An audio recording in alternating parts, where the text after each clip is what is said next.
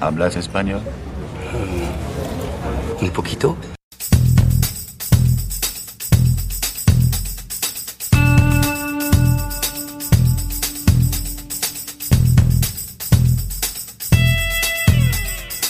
Bienvenido a Concast, el podcast de marketing digital para emprendedores, pymes y startups. Cada semana te damos consejos, trucos, hacks, casos de éxito, entrevistas y charlas con expertos para que tu proyecto tenga éxito y expansión, tanto a nivel nacional como internacional. Y aquí está tu anfitrión alemañol, Gabriel Andino.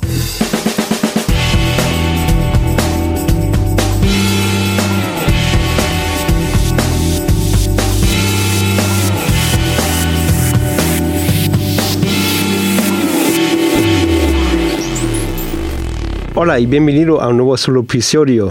Estoy aquí en Madrid en pleno agosto y se me ha caído un invitado, así que voy a hablar conmigo solo hoy. Y bueno, como vosotros ya sabéis, nos dedicamos aquí en la agencia al mercado alemán. Por eso solemos invitar sobre todo a la gente relacionada con el mercado alemán como por ejemplo Luis de hace dos semanas que nos habló de la, internacionalización de su tienda online. Y hablando con él se me ocurrió un tema para un episodio. Em, el tema eh, consiste en tres puntos básicos para empezar en Alemania.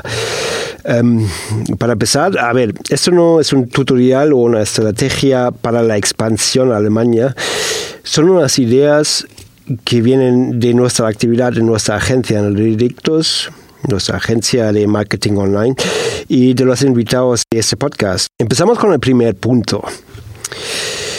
Yo creo que el punto más importante de todo esto es hacer un buen estudio de mercado. Suena ridículo, ¿no? Pero mucha gente fracasa en este punto. ¿Qué quiero decir?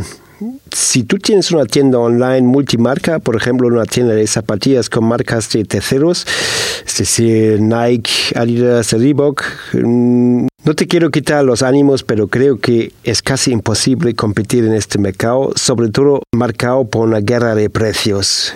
Por otro lado, muchos productos como por ejemplo el aceite ecológico de Ricardo eh, del episodio anterior, eh, Ricardo de directo del olivar.com, tiene mucho más margen en, en este mercado. Y así mi recomendación sería, cójate tus productos físicos o digitales. Busca en Google, Amazon, si es un producto físico, lógicamente, y intenta averiguar el precio medio. ¿Tienes una marca propia? Pues felicidades, enhorabuena. Eh, intenta averiguar lo que ofrecen tus competidores y averigua lo que hacen para crear esta marca. Sé que en este caso no estoy diciendo mucho, pero el branding contiene muchas variables. En futuros episodios vamos a hablar más de esto. Pero si tienes una tienda online, nos pasamos a un punto más importante que es la logística. Este punto va muy enfocado en tiendas online, lógicamente, o empresas relacionadas con el comercio electrónico. El mercado alemán es un mercado súper maduro y avanzado y el consumidor espera ciertas condiciones. Estas condiciones son sobre todo el envío dentro de 24 horas y un coste de envío barato o gratis. ¿Cómo se soluciona esto como empresa española? Pues sobre todo con un centro logístico en Alemania. Con centro logístico me refiero a un almacén y una buena empresa de mensajería, lógicamente, pero normalmente estos centros logísticos suelen ofrecer también esta opción de, mensajería. Los envíos se harán desde este centro dentro de 24 horas y con costes de envíos económicos o gratuitos. Si tienes dudas con este concepto, me puedes enviar un email. Em, los datos de contacto los encuentras en las notas. Pero como resumen, si quieres una fórmula para este punto, el alemán se espera un envío dentro de 24 horas y con los gastos incluidos en el precio. Punto. Si quieres una fórmula para este punto, el alemán se espera un envío dentro de 24 horas con los gastos incluidos en el precio. Punto, ya está. El próximo punto también va muy relacionado con el comercio electrónico, que son las eh, magníficas devoluciones.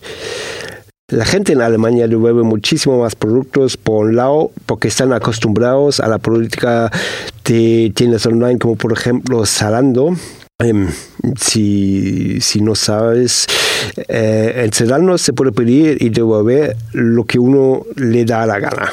Es decir, tú pides ropa por un valor de 1000 euros y devuelves ropa por un valor de 900 euros. En fin, la gente está muy acostumbrada a ese tipo de negocio.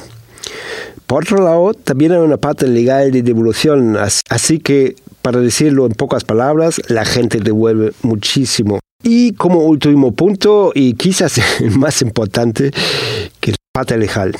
Y te lo digo como alemán, pero sí es verdad que en el sector digital o en todos los sectores, mejor dicho, la parte legal es muy importante no solamente te hablo del aviso legal de tu web, que tiene que ser impecable.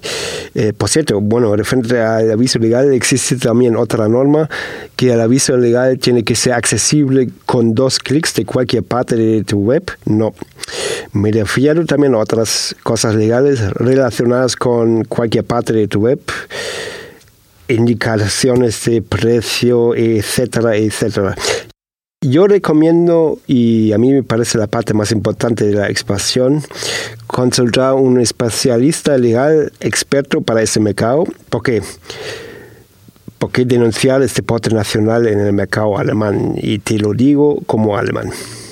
Y bueno, ya hemos llegado al final de este episodio, totalmente improvisado. La semana que viene vamos a volver de nuevo con un invitado. Si te ha gustado, me harías un gran favor con tu valoración y reseña en iTunes y iBox. Hasta la próxima.